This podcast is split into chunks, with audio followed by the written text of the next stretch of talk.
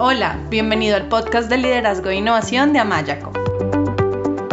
Creemos en la capacidad de las personas para mejorar su entorno y las ayudamos a lograrlo.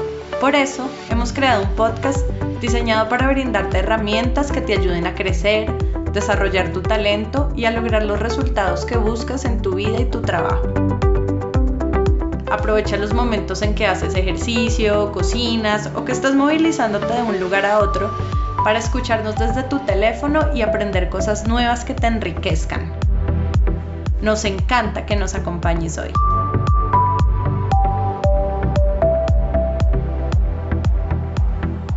Hola, bienvenido a este nuevo episodio de nuestro podcast de liderazgo. Yo soy Melanie Amaya, coach de líderes, y en el episodio de hoy tenemos un invitado muy especial con el que vamos a hablar sobre claves de liderazgo para la gestión pública. Su nombre es Antonio Núñez Martín y él se dedica fundamentalmente al asesoramiento de consejos, de consejos de administración y alta dirección, planes de sucesión de CEOs, búsqueda de directivos y evaluación y desarrollo de estructuras directivas. Antonio cuenta con una alta experiencia en gestión pública, ya que ha trabajado como director de políticas sociales del gabinete del presidente del gobierno de España y adicionalmente Antonio es licenciado en Ciencias Económicas y Empresariales, cuenta con un MBA, un Master in Public Administration y un PhD con sus tesis publicadas sobre el nuevo directivo público, claves de liderazgo para la gestión pública. Además, Antonio es profesor, conferencista, colaborador habitual de prensa, radio y televisión en España. Antonio, bienvenido a nuestro programa, nos alegra mucho que estés hoy con nosotros. Un placer. Antonio, bueno, ¿qué tal si comienzas presentándote y contándonos brevemente un poco sobre ti y sobre todo contarnos cómo llegaste a interesarte por la gestión pública y a trabajar como, como director de políticas sociales del gabinete del presidente del gobierno de España? Pues fue una historia mm, relativamente sencilla porque yo en el 2002, cuando acabé mi MBA, empecé a trabajar en una escuela de negocios que se llama IS, que está en España, en Madrid, Barcelona, pero también tiene campus en otros eh, lugares del mundo y acuerdos pues con universidades pues muy prestigiosas, en, eh, principalmente en Latinoamérica. Y allí eh, me dedicaba principalmente a la formación de, directivos. Yo siempre he tenido una vocación social y en un momento dado me hice la pregunta, una pregunta muy muy, muy de Kennedy, de qué puedo hacer yo por mi país. Veía que la situación política pues eh, no era la, la mejor y dije, ¿por qué no aplicamos el modelo de formación de gestión a la gestión pública? ¿Por qué no aplicamos la metodología del caso? ¿Por qué no aplicamos eh, toda la experiencia que tenemos en formar a los líderes públicos? En el 2004 lanzamos un proyecto, un programa de liderazgo para la gestión pública muy innovador eh, en España y en muchos otros países no existía una referencia para formar a los líderes y a los gestores públicos. Y en aquel momento pues hicimos un proyecto piloto que como anécdota pues puedo contar que tuvimos en clase al que actualmente es el presidente del gobierno español. Eh, ese proyecto empezó a coger pues un cierto prestigio y fue tanta el, el éxito que yo llegó a tener que en el 2008 eh, yo fui a hacer mi maestría en Administración Pública a Harvard, a la Escuela de Gobierno de Harvard, a la Kennedy School of Government, con idea de aprender el modelo eh, americano de formación en gobiernos, eh, poderlo modelizar y poderlo llevar a España y crear el embrión de una escuela de gobierno. Eso lo hice en el 2008-2009 y en el 2009 creamos el Centro de Liderazgo Público y Gobierno del IES, eh, dos años después, en el 2011, en España hubo unas elecciones generales y salió elegido pues un nuevo presidente eh, del gobierno que se llama Mariano Rajoy y el que en aquel momento fue su director de gabinete eh, me llamó y me dijo, oye Antonio, eh, sé que no tienes ascripción política, sé que no tienes experiencia en gobierno, pero me gustaría ficharte para mi equipo. Y en concreto me propuso ser el director de políticas sociales del gabinete de, del presidente. Eh, yo había acabado la tesis doctoral en Estados Unidos, el PhD, sobre eh, cómo es eh, la figura del directivo público eh, cuál es el perfil que tiene un directivo público y cómo formarle. Y bueno, pues me, eso me ayudó mucho, ese doctorado me ayudó mucho, eh, también el máster y la experiencia que tenía en, formación de líderes públicos en España para mi trabajo, porque yo allí era el asesor del presidente del gobierno en tres áreas muy importantes para, para un país. Una es toda la parte de sanidad, otra es la, las políticas sociales en un sentido amplio, desde infancia, juventud, mayores, mujer, familia, eh, y luego temas muy relacionados como toda la parte farmacéutica, etcétera, eh, que son pues cuestiones muy sensibles para un país, tanto desde el punto de vista económico, porque suponen un porcentaje muy alto del gasto público, como desde el punto de vista ideológico. Son políticas pues que marcan mucho el contenido eh, ideológico de un gobierno. Y acepté la propuesta y estuve trabajando eh, como director de políticas sociales en un momento muy complicado en la historia española reciente, porque era justo eh, la crisis económica. España estaba en un momento muy crítico al borde de la intervención por la Unión Europea y pues fueron unos años complicados pero interesantes para trabajar allí.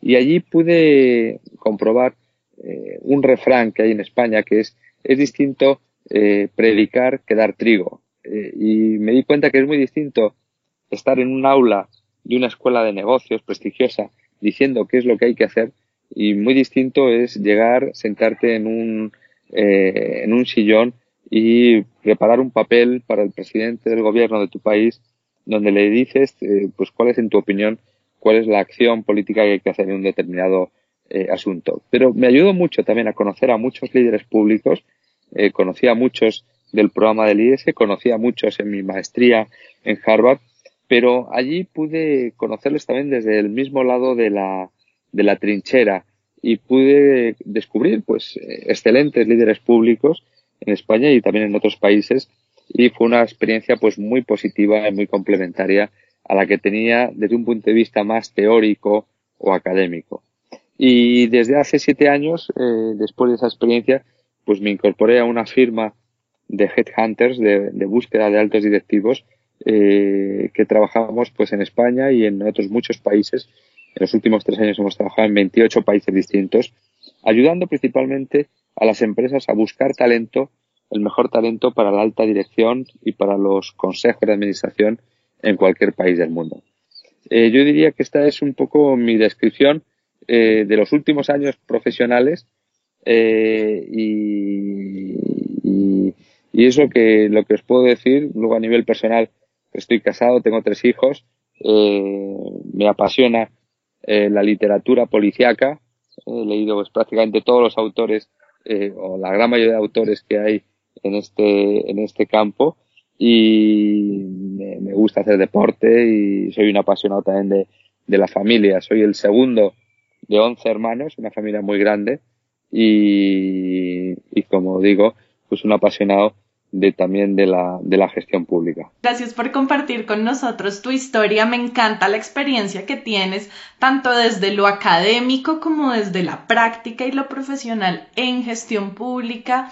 Y, y, todo ese eh, recorrido que has llevado a cabo y que te ha permitido conocer diferentes líderes públicos y nos hablabas sobre tu tesis sobre eh, el perfil del nuevo directivo público. Me gustaría que nos cuentes sobre ese perfil. ¿Cuál es el perfil del nuevo directivo público? Al fin y al cabo es analizar el entorno en el que se mueve la gestión pública, que es la administración pública, de una forma muy gráfica, eh, podemos decir que en la gran mayoría de los países el sector público eh, es el primer, la primera organización eh, de, un país, en el sentido de que es el primer empleador en número de, trabajadores, es el primer eh, gestor desde el punto de vista de, gestión de un presupuesto y es una parte muy importante desde el punto de vista de, de, del panorama económico de un país.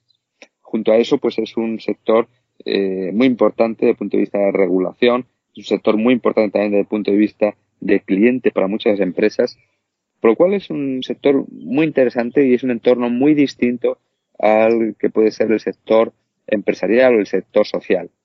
Eh, partiendo de esa, de esa definición de cuál es el sector, cuál es el contexto, eh, analizo a través de entrevistas y una encuesta con 400 directivos públicos eh, cuál es el perfil del directivo público, no solamente en el momento de la tesis, sino posteriormente, cuáles van a ser las competencias directivas más importantes para ese gestor público. Y lo hago también comparándolo con la gestión privada. Y la conclusión de la tesis es que, en esencia, eh, lo que tiene que hacer un directivo público es muy similar a lo que tiene que hacer un directivo privado. Tiene que definir una estrategia, ver cuál es la hoja de ruta de su organización para los próximos años, cuál es el modelo pues de ciudad o su modelo de país o el modelo eh, y hacia dónde tiene que ir esa es la primera gran tarea de un líder público. La segunda es motivar a su equipo. Eh, la mejor definición de liderazgo que para mí existe es aquella que dice que es la persona capaz de aunar, alinear a toda una organización hacia un objetivo compartido. Por lo cual esa tarea de alinear, esa tarea de motivar, esa tarea de poner en el mismo carril a todas las personas de la organización, motivar es una parte muy importante de la, eh, del, liderazgo público y del liderazgo privado. Hay que manejar un presupuesto, hay que manejar unas personas eh, y luego eh, es muy importante también eh, la cuestión de los, de los valores, de los principios. Eh, hay que definir esa estrategia de acuerdo a unos valores y a unos principios de una, a una cultura corporativa eh, que es igualmente importante en un sector como el privado como en un sector público. Luego, hay otras cuestiones ya, pues yo diría, más eh, eh, complementarias, no menos importantes, pero más complementarias, como es pues todo lo relacionado eh, con la innovación, todo lo relacionado con la emprendeduría dentro de, del sector público, eh, todo lo relacionado eh, con esa capacidad de poner el foco en una serie de temas en cada momento.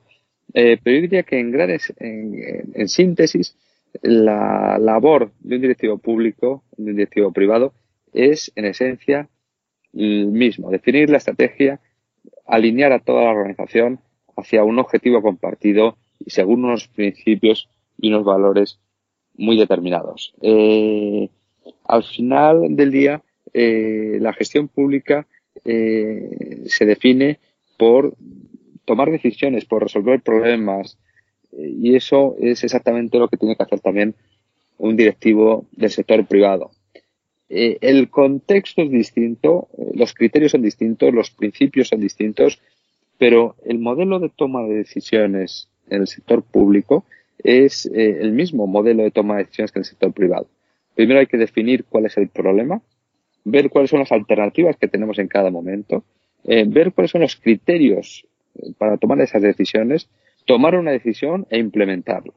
Ese es el proceso de toma de decisiones que funciona en el sector privado y que tiene que sacar adelante un directivo privado y ese es el modelo de toma de decisiones que existe en el sector público y el que tiene que eh, asumir un eh, directivo del sector público. Antonio, me gusta mucho lo que has dicho porque has hablado, especialmente en tu, en tu introducción, sobre la parte social, sobre la responsabilidad social. Y yo creo que los líderes tienen una responsabilidad con las organizaciones, los equipos, los grupos, las comunidades que lideran, los países, las ciudades que lideran. Y en el sector público esta responsabilidad es aún mayor entonces me gustaría que nos cuentes cuál es tu perspectiva con respecto a la responsabilidad de los líderes del sector público con la sociedad.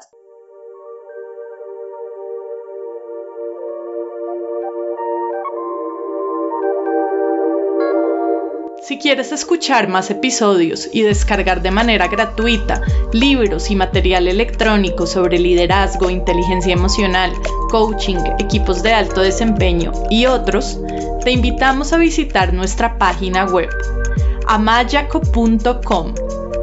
Amayaco es con Y.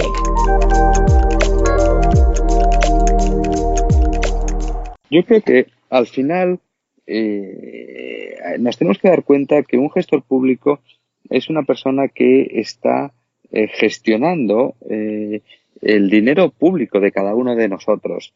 Dependiendo de la carga impositiva de cada país, eh, en España es alta, en cada país es, es, distinto, pero suele ser pues una carga impositiva importante. Eh, aproximadamente la mitad del día eh, en, en, España estamos trabajando para pagar impuestos de una forma directa, de una forma de impuestos indirectos, etcétera. Ese dinero es un dinero que eh, le confiamos, por así decirlo, a los políticos, a los gestores públicos, para que lo gestionen de una forma eficiente. Por lo cual, si eh, un gestor eh, es muy responsable por gestionar ese, ese dinero en cualquier sector, estoy pensando en una empresa, etcétera, en el caso del sector público es especialmente responsable. Por lo cual, la primera cuestión que nos tenemos que dar cuenta como ciudadanos, como sociedad, es que somos los clientes de esa persona, de esas personas que les hemos elegido para que gestionen bien el dinero de nuestros impuestos.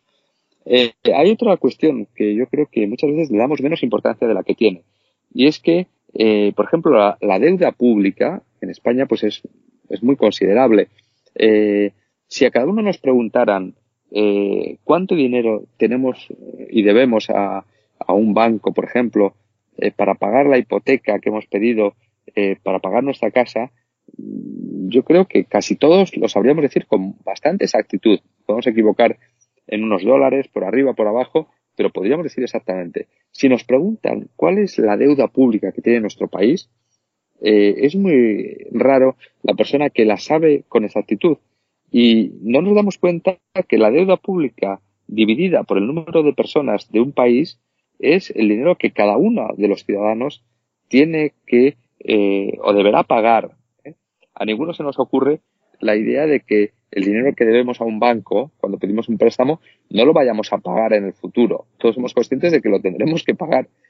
Pues desde el punto de vista de país pasa exactamente lo mismo. Y pasa exactamente lo mismo y tenemos que dar cuenta de que ese, esa deuda pública es una deuda que tenemos cada uno de los ciudadanos. No es algo que es un, un dinero que está ahí en una nube, un dinero eh, pues etéreo, sino es una cantidad de dinero con una cifra muy exacta que debemos cada uno de los de los ciudadanos y que tendremos que pagar. Por lo cual creo que es es una son dos consideraciones muy importantes eh, para darnos cuenta de que la responsabilidad del gestor público, del líder público, del líder político, tiene para cada uno de los ciudadanos.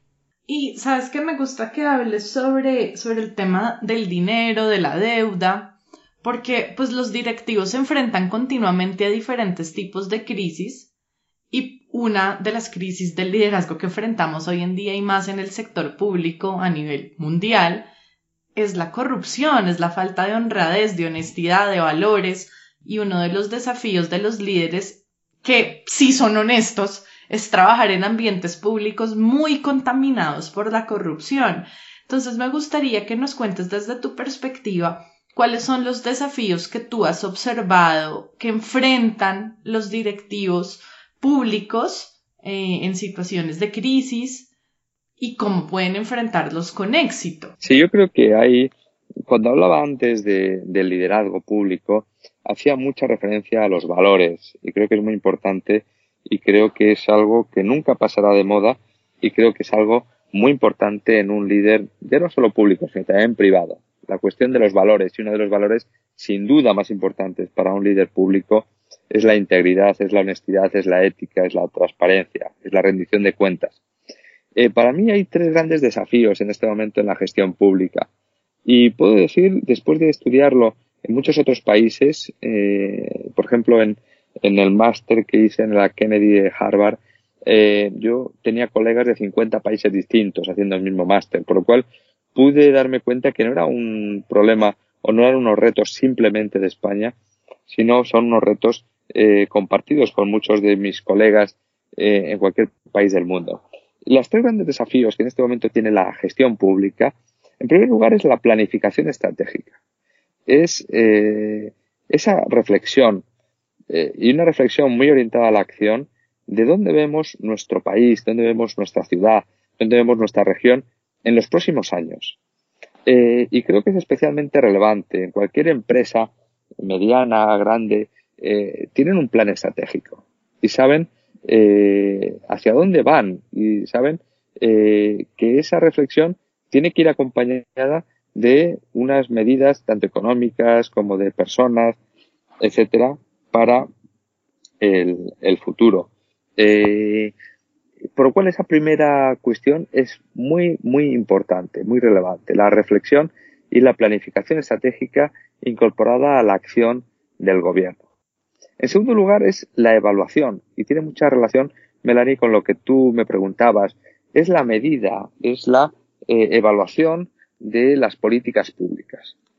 Eh, tradicionalmente ha habido como una especie de tabú eh, de que lo público por una serie de consideraciones relacionadas, bueno, pues porque relacionados con el, el, bien público, con el bienestar, y al fin y al cabo, yo la conclusión que he llegado es que era una eh, forma de protegerse eh, de los de los políticos que al final al cabo a nadie le gusta que le midan y que le comparen y que le pidan resultados no eh, y que le pidan una rendición de cuentas. Pero creo que la segunda gran, el segundo gran desafío de la nueva gestión pública es medir las políticas públicas, es incorporar eh, indicadores de medición, es antes de empezar eh, una política pública, cuando nos planteemos, eh, pues queremos mejorar la educación, queremos mejorar la sanidad, queremos mejorar la competitividad de un país. Ante ese objetivo eh, hay muchas opciones, hay muchas alternativas. Y creo que es muy importante que a la hora de elegir una política pública u otra, entre en consideración también eh, los indicadores, los resultados. Decir, oye, pues este objetivo lo vamos a conseguir con menos resultado, eh, perdón, con menos coste económico, o tenemos este presupuesto, ¿qué política pública nos ofrece un mayor rendimiento, eh, un mayor impacto social? Por lo cual, una buena política pública y la evaluación de la política pública nos ayuda a decidir qué políticas públicas tenemos que seguir apoyando, tenemos que eliminar o tenemos que mejorar. Esa evaluación de las políticas públicas, decía eh, Peter Drucker, que lo que no se puede medir no se puede mejorar. Por lo cual, eh, hay muy pocas cosas que no podamos medir. No digo que una eh, administración pública sea igual que una empresa, tiene otros objetivos, como decíamos antes, tiene otro contexto, eh, tiene otros fines, pero sí, eh, sin duda, puedo decir que hay muy pocas cosas de las políticas públicas que no puedan medirse. Hay países, eh, como el caso de Chile, donde tienen muy desarrollado la evaluación de las políticas públicas, existen órganos eh, de apoyo, de control, existe en muchos casos la obligación antes de aprobar una nueva ley con un importe económico a partir de un cierto nivel eh, la obligación de incorporar la evaluación de esa política pública. Y al cabo de los años en los que ha tenido lugar esa política pública hacer ese análisis de decir oye eh, tenemos estos objetivos teníamos este eh, presupuesto cuáles han sido los objetivos qué cosas hay que mejorar qué cosas hay que eliminar o qué cosas hay que eh, hay que eh, cambiar eh, la primera reflexión el primer gran desafío la planificación estratégica, la segunda, la evaluación de las políticas públicas. Y la tercera, y creo que no es menos importante, la figura del directivo público. Que haya un grupo eh, en cada administración pública expertos en gestión. Hay muchos países donde esta figura eh, existe y, es muy eh, empobrecedor lo que pasa en muchos países, por ejemplo, en España, y es que cada cuatro años hay elecciones y cada cambio de gobierno conlleva un cambio de muchos niveles de la administración pública. Y luego, a la hora de decidir quiénes son los nuevos eh, responsables de muchas de las eh, políticas públicas, la decisión se toma en base a criterios partidistas, de afiliación política, de confianza, etcétera, y no en base a tener unos indicadores de, de, de desempeño de esos directivos públicos. Eh, hay países como en España donde existe la figura del directivo público, pero está muy poco desarrollado. Y yo el reto, el gran reto que propongo es incorporar esa figura del directivo público, que son expertos en gestión. Eh, como decía antes, hay muchos países como Estados Unidos donde existe la figura en las ciudades, por ejemplo, del city manager.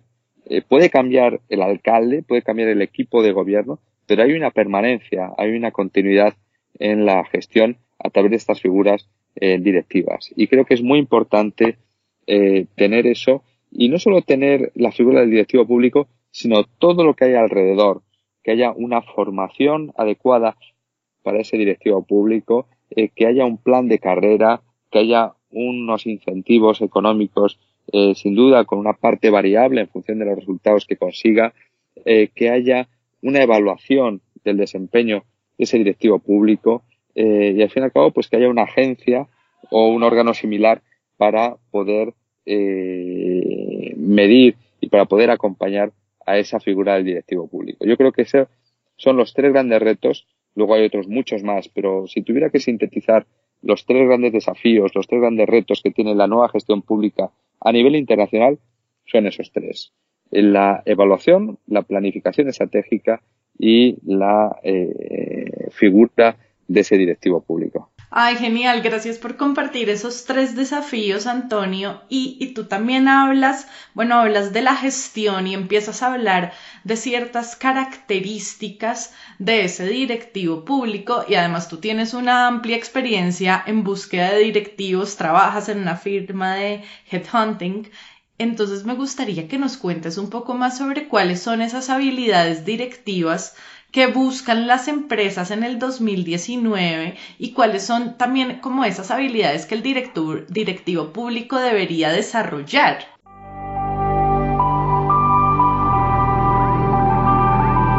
Si deseas mejorar tu liderazgo, te invitamos a que visites amayaco.com y te unas a nuestro curso gratuito de desarrollo del liderazgo. Pues mira, yo sin, ánimo de ser eh, reiterativo, eh, sí que os podría decir que, son muchas de las que hemos hablado hasta ahora.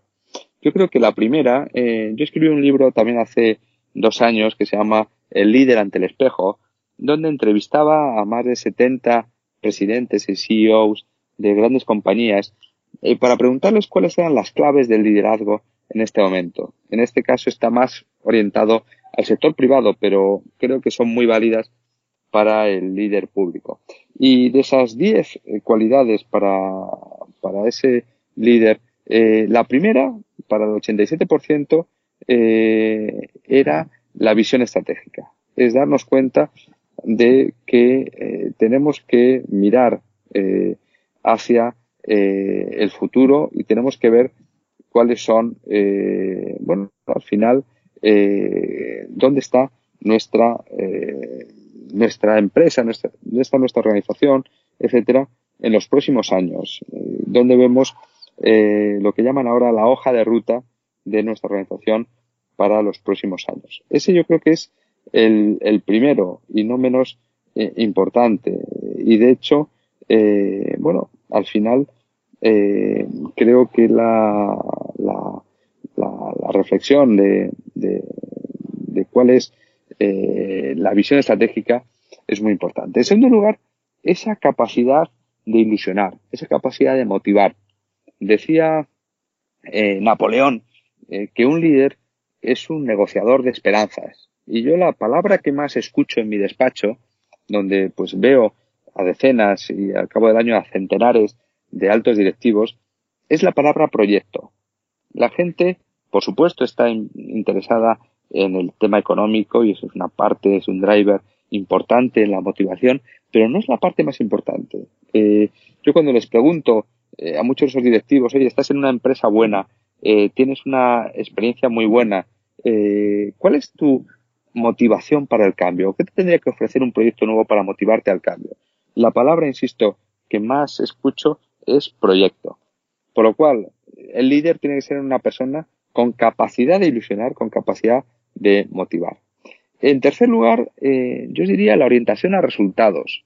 El tener muy claro que está muy bien y es muy importante la visión estratégica a largo, es muy importante los valores, como decíamos antes, pero al fin y al cabo también en una empresa o en una administración pública o incluso en una organización social eh, tenemos eh, que conseguir resultados. Y esa orientación a resultados es una cuestión muy importante. En cuarto lugar, yo definiría la gestión del cambio. Estamos en un momento de transformación brutal de las organizaciones, estamos en esta cuarta revolución industrial y, no conozco ningún sector, y yo en mi labor de Headhunter trabajo con muchas empresas de sectores muy distintos, no conozco ninguna empresa, ningún sector que no esté en este momento en un momento de transformación eh, muy fuerte. En muchos casos por la tecnología, por la innovación, por la digitalización. Por lo cual, tener líderes que sepan gestionar el cambio, eh, que se den cuenta que lo único permanente en este momento es el cambio, es una parte muy, muy importante. Insisto en la parte de valores y en la parte de la ejemplaridad.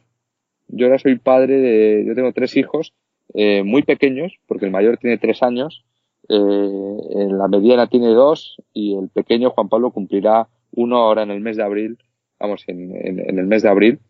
Y tengo que decir que eh, yo me he dado cuenta como padre que puedes decirles cosas, eh, muchas cosas, pero si tú, si no te ven haciéndolo a ti, si no eres ejemplar, es incluso contraproducente. Se puede producir casi un cortocircuito mental papá me está diciendo que tengo que ordenar las cosas, pero veo que él es un caos. ¿eh? Eh, y creo que eso, en ese mismo sentido, funciona el mundo de la empresa. Podemos hacer, pues, políticas de ahorro de costes, de austeridad, etcétera, pero si nos ven que las personas que estamos ocupando, pues, cargos de responsabilidad no somos los que predicamos con ese ejemplo, pues no tiene ningún efecto, al contrario, tiene un efecto contraproducente. Eh, otra de las características de un líder eh, creo que es importante es ser capaz de trabajar en equipo, ser capaz de colaborar. Eh, ese ejecutivo primadona, ese eh, líder eh, que todo lo hace bien, que trabaja individualmente, etcétera, creo que ha quedado no solo superado, sino que es incapaz en un momento como el actual, con tantos frentes, con tanta información, con tanta complejidad en la dirección, eh, no puede trabajar solo. Por lo cual, una persona que trabaja en equipo, que sea capaz de tomar decisiones con una capacidad analítica grande. Y luego hay un componente que yo creo que es muy crítico también, y es la capacidad relacional. Jack Welch, que fue pues el presidente de General Electric, decía, olvídate de los MBAs, eh, aprende eh, a hacer networking. Y yo creo que es una cuestión muy importante. Y cuando me refiero a la capacidad relacional, no me refiero a una relación basada en la transacción. Yo creo que eso es muy empobrecedor, sino una relación basada en la confianza, basada en la capacidad de ayudar a los demás, pero con un componente muy fuerte de relación. Eh, muchas veces eh, los proyectos los sacan adelante no el que sabe más de todo, no el que tiene más poder, sino el que, aquel que sabe poner en conexión muchos eh, nodos, muchos ámbitos distintos para sacar adelante eh, esa influencia lateral y ser capaz de avanzar en los proyectos a través de esa capacidad relacional. Y por último, pues yo diría que la parte de innovación, yo era mi, mi último libro eh, que lo publicaré en breve y me encantará charlar con vosotros sobre, sobre, sobre él, eh, se, llama, se va a llamar El líder ante la innovación. Son entrevistas a más de 100 CEOs sobre eh, cuáles las claves, las barreras, la hoja de ruta para poder hacer innovación verdaderamente en una organización, en una empresa, en un sector público, en una organización social. Y yo creo que esas son, eh, Melanie, en, síntesis, cuáles son las claves que para mí tiene el, líder en este, en este año.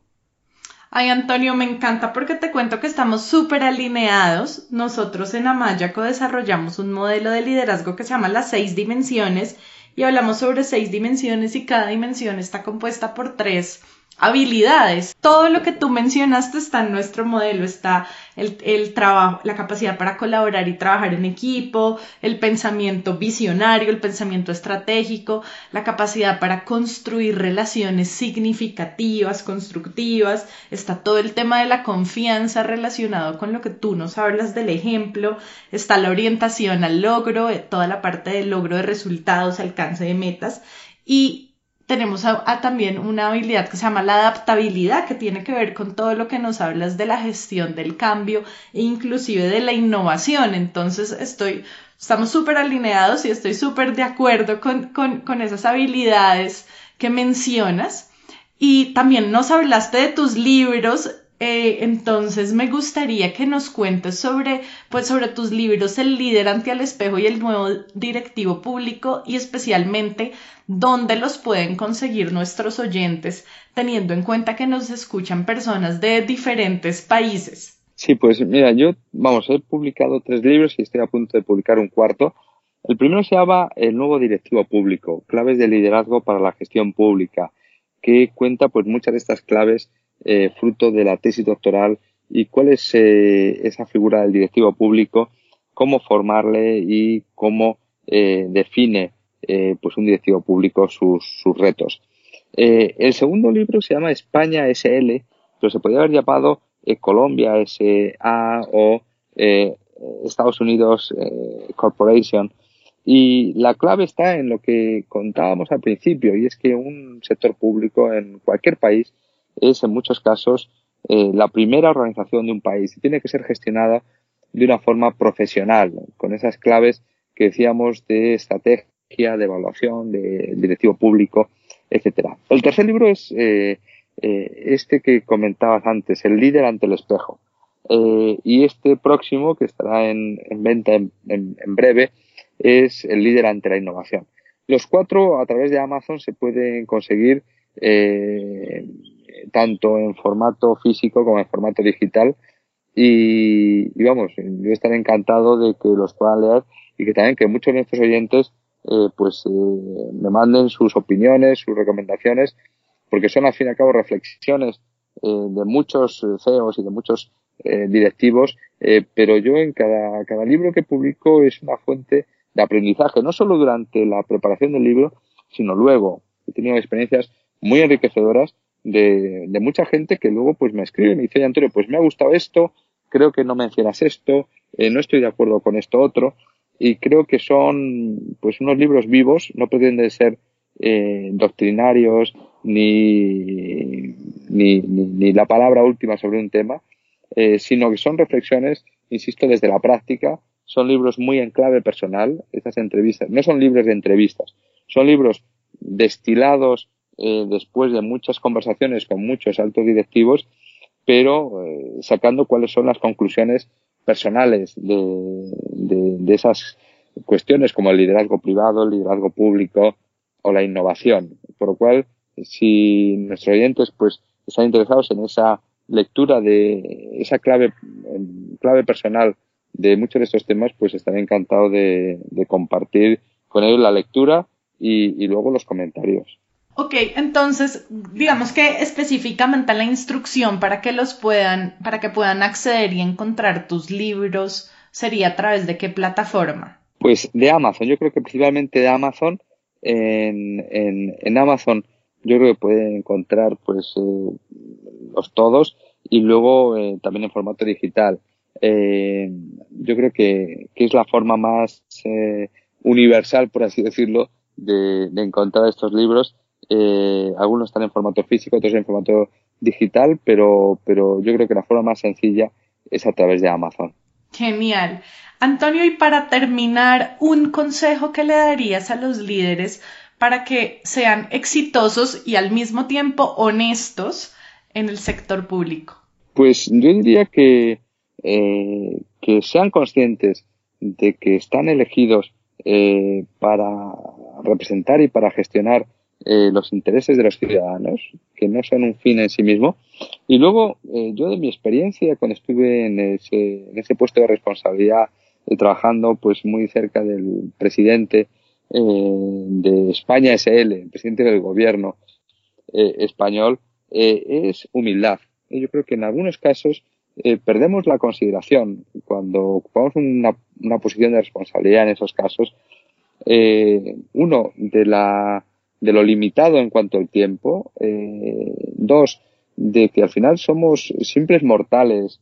¿Y cuántos casos vemos a nuestro alrededor de personas pues que a lo mejor en su vida pues solamente han estado en un partido político, etcétera, y que en un momento dado pues ocupan un puesto de responsabilidad, tienen muchas personas a su cargo, tienen eh, pues un presupuesto muy grande, hay mucha gente que les hace caso y que eh, pues como se dice en España, les ríe las gracias y les dice que sea todo, pero que luego al, cabo de, un tiempo eh, pues vuelven a la realidad, ¿no? A la realidad eh, pues normal, en el que están pues mucho más cerca de la gente, etcétera. Eh, si esas personas no han sabido tener esa humildad y ese sentido común de decir, oye, pues esto es un puesto de servicio durante unos años y que luego tendré que volver, se producen casos verdaderamente, eh, en algunos casos diría tristes, en otros dramáticos, en otros cómicos, de personas a las que eh, luego vuelven y no les llama nadie, no han sabido cultivar esas relaciones basadas en la confianza y no han sido simplemente transaccionales. Y, es una pena porque, eh, como decía antes, yo he conocido a excelentes líderes públicos y creo eh, mucho en eso que se denomina la puerta giratoria, por lo menos en España, y es que el sector privado puede aprender mucho del liderazgo público y el liderazgo público y el sector público puede aprender mucho del liderazgo empresarial, del liderazgo privado. Por lo cual creo que ese sería mi principal consejo, ¿eh? que sean muy fieles a sus valores, que se den cuenta cada día de que están allí pues para servir a, a los ciudadanos, que somos los que les hemos votado, en tercer lugar que sean humildes para darse cuenta de, bueno, de lo temporal y de lo efímero que es eh, pues muchas de esas posiciones. Valores, servicio y humildad, me encanta. Muchas gracias Antonio por, por ese consejo y por todo lo que has compartido con nosotros durante este episodio. De verdad, gracias por, por estar hoy con nosotros. Ha sido un placer escucharte. Un placer y encantado y a vuestra disposición.